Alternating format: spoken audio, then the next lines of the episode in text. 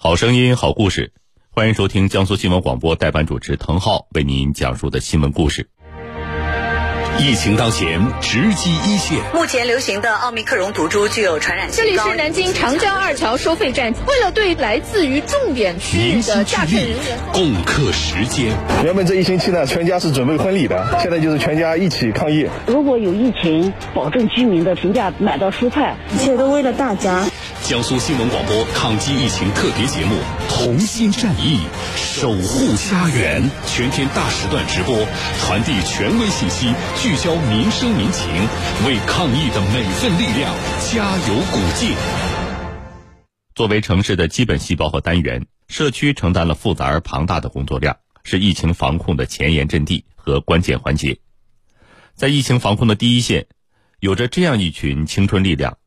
九零后人大代表用他们别样的年轻，展现同样的担当。核查信息、上门走访、组织核酸检测等等等等，这是南京市高淳区淳西街道凤岭社区党支部副书记、高淳区人大代表张婷的战役常态。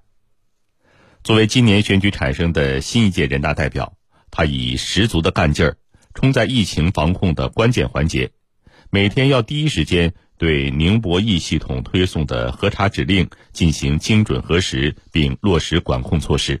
这项工作很重要。虽然有时候在社区打电话打到半夜，忙起来的时候顾不上吃饭和喝水，我们一定要把疫情防控的最新政策通知给居民们，对他们的安全负责。作为一名人大代表，我觉得就是坚守本职岗位，不能忘记当初当选人大代表时的承诺，主动担当。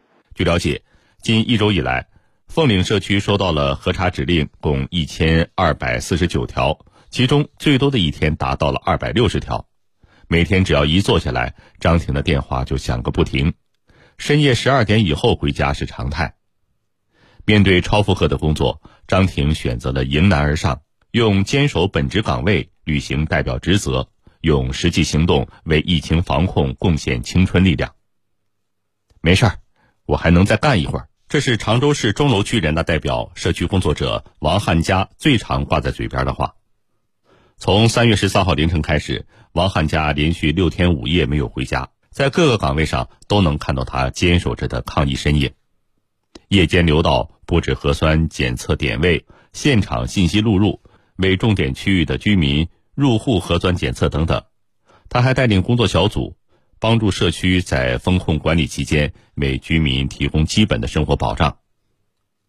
王汉佳代表说：“无论如何，要让居民安心，让他们觉得人大代表是可信的，跟大家一条战线的，有信心共同打赢这场战役。”社区工作人员本来就是最接近群众的一一个基层了。作为一个九零后嘛，就是辖区内，然后比较新的小区，也有比也有老小区，不管是怎样的情况，都要多去跟居民去交流，去倾听他们的一些意见啊建议，能够更好的为他们服务。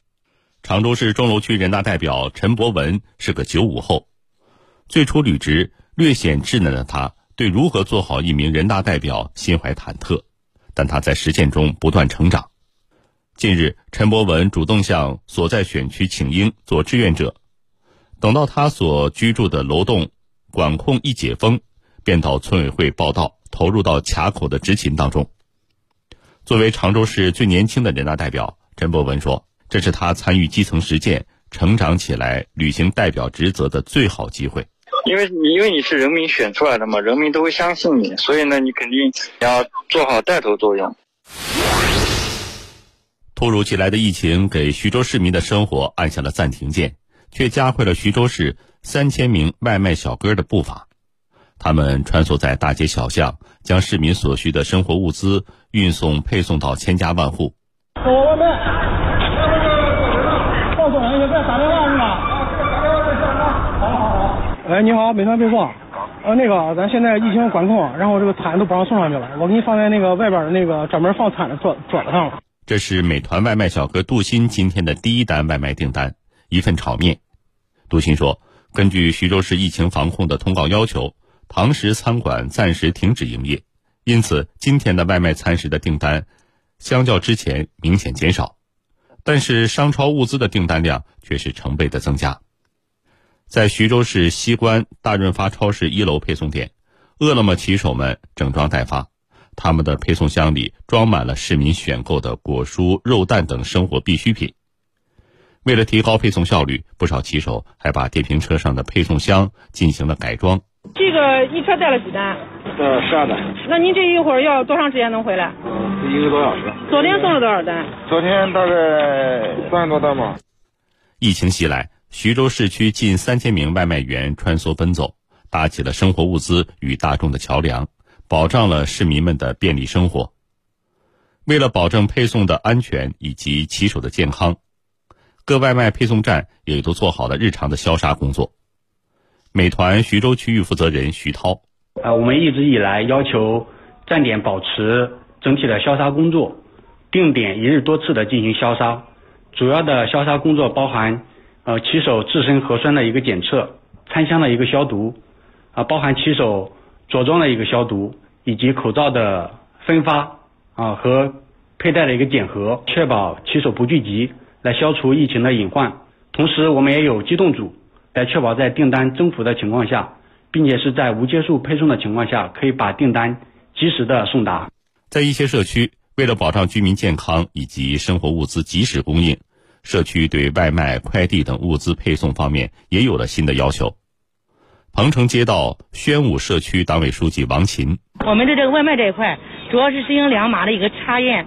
最初的甄别之后，我们对他的物资进行对接。我们的居民，有的有的老老老年老年人他自己有不能来取的，或者是他们自己能自己来取的，到这个地方来取的，我们会对分分门别类的进行呃入户。呃，我们尽量做到就是给这个呃无接触吧。在连云港市的疫情防控过程当中，部分快递网点也按下了暂停键，但是快递小哥们利用自身熟练的车技和吃苦耐劳的劲头，换了种身份冲到了第一线。记者从各快递企业了解到，广大的快递员小哥或参与重要的防疫物资转运，或化身摆渡车，或组成隔离点医疗废弃物清理小分队，为打赢疫情防控阻击战做出了贡献。三月十八号晚上八点。一条急需人员、车辆打包转移三座方舱实验室设备到常州的微信群消息，在连云港灌南快递企业负责人群内响了起来，瞬间得到了各家快递人的积极响应。来自顺丰、京东、中通、申通等企业的六十多名快递小哥戴好口罩之后，默默地从家里出发到指定地点集合。灌南县中通快递负责人卢志明告诉记者。在收到这条消息的时候，快递小哥们报名非常踊跃。第一反应是很激动啊，因为我们这边有疫情嘛，这个方舱转移了说明呢就控制住了，我们很高兴啊，在群里面呼喊一下，大家都过来了，积极踊跃的参加这个事情，因为这个是好事哎。根据医护人员的要求，在场的快递小哥们小心翼翼的打包、装箱、搬运。所有工作完成时已是深夜十一点。洛福来是中通快递江苏连云港灌南网点的司机，也是负责这次紧急转运工作的人员之一。由于前往常州高速的局部路段处于因疫情管控暂时封闭的状态，需要等待两辆十七米五的集装车调度。洛福来在中通快递公司的九点六米货车上凑合了一夜。在第二天中午十一点左右，整个车队才有警车开道，从连云港灌南县出发前往常州。那个精密仪器跟别的不一样啊，必须要保证不能给它颠簸，保证安全送到疫区去啊。从驾校毕业开了十几年的车，这一趟是最小心的一次啊。原本四个小时的车程，由于控制车速，大家花了整整六个小时赶到了常州妇幼保健院。车停稳后，洛夫来连忙下车帮忙装卸。忙完之后，医务人员和志愿者远远地向洛夫莱做了个感谢的手势。洛夫莱突然鼻子一酸，眼眶竟然有些湿润。作为一个快递人嘛，做了这点力所能及的小事也是应该的。到了武进那边，看到他们自己都顾不上吃饭呢，在那边忙的医务人员，他们的那么辛苦，我们感到并不辛苦啊。请放心，我们都是很专业的。这是顺丰速运快递小哥胡中国、马征浩、赵树敏、王普等组成的隔离点医疗废弃物清理小分队队员们发出的朴实无华的话语。他们每天驾车往返于灌云县十八个隔离点和县民兵训练基地中转站之间，平均每人一天处理近一吨的垃圾。顺丰速运快递小哥胡中国，我们每天从早上穿上防护服开始。一直忙到所有涉疫垃圾全部处理完毕为止，中途不能休息。一天下来，我们每个人要处理五十个垃圾桶，近一吨左右的生活垃圾和医疗废弃物。请大家放心，我们都很专业。一到隔离点，总会小心谨慎地将垃圾和废弃医疗物装进专用废弃医疗垃圾袋，用扎带扎好，再将撕拉袋装入专用医疗垃圾一桶，搬上货车。在搬运过程中，更要防止垃圾袋和防腐物破损。以免造成二次污染。几天下来，大家都经受住了考验。疫情期间，连云港市第一医院为不便出门的市民提供了在线问诊，但是因为当时快递暂停，如果配送药物就成了一道难题。在得知这一情况之后，连云港市申通公司副总经理、市人大代表滕盼盼立即组织快递小哥义务配送网上问诊所开的药物。因为要求配送的小哥必须是绿码，并有二十四小时核酸检测阴性证明，在人手紧张的时候，滕盼盼自己也骑上电动车，加入到送药的队伍当中。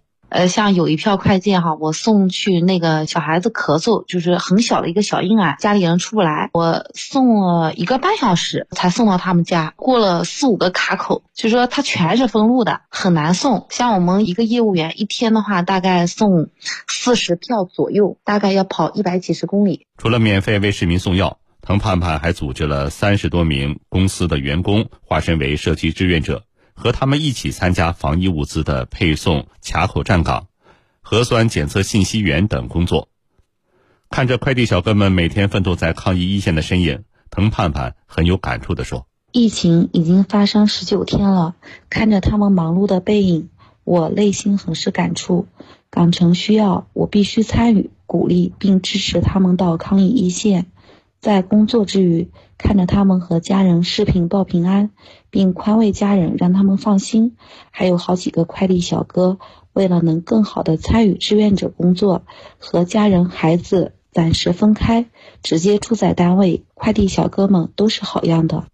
为了配合核酸检测工作，宿迁市成立了核酸检测样本转运小组，并向全市的出租车司机发出组队邀请。一时间。宿迁红的哥志愿服务队三百多名的哥的姐主动报名参加参与核酸转运。凌晨四点，宿迁红的哥志愿服务队万里出租公司分队的数十辆出租车已经在宿豫区卫生局门口集结完毕，准备迎接新一轮的核酸检测样本的转运工作。宿迁红的哥志愿服务队驾驶员周建：三月十七号，我们公司开始呃招募志愿者，我就是开始自愿加入。虽然说这份工作比较辛苦吧，尽自己一份微薄之力，希望疫情早点过去。周师傅是有十几年驾龄的老司机了，对于核酸样本转运经验丰富。在第一轮大规模核酸检测的时候，周师傅就主动请缨加入到样本的转运车队。这次接到召集电话之后，更是二话不说，再次报名响应。周建，我们正常一天工作八小时以上，最长的时间十五个小时左右。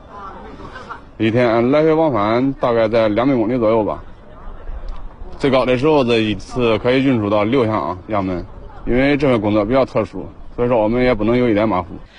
为了保证样本的安全和做好防护，每位参与转运的红的哥们都是二十四小时时刻备战。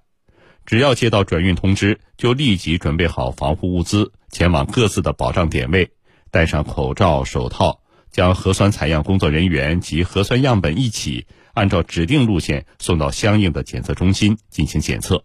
宿迁红的哥志愿服务队万里出租公司分队负责人王浩：参与这个样本核酸转运的车辆啊，我们都提前都做好了那个防护隔离措施，装了防护隔离膜。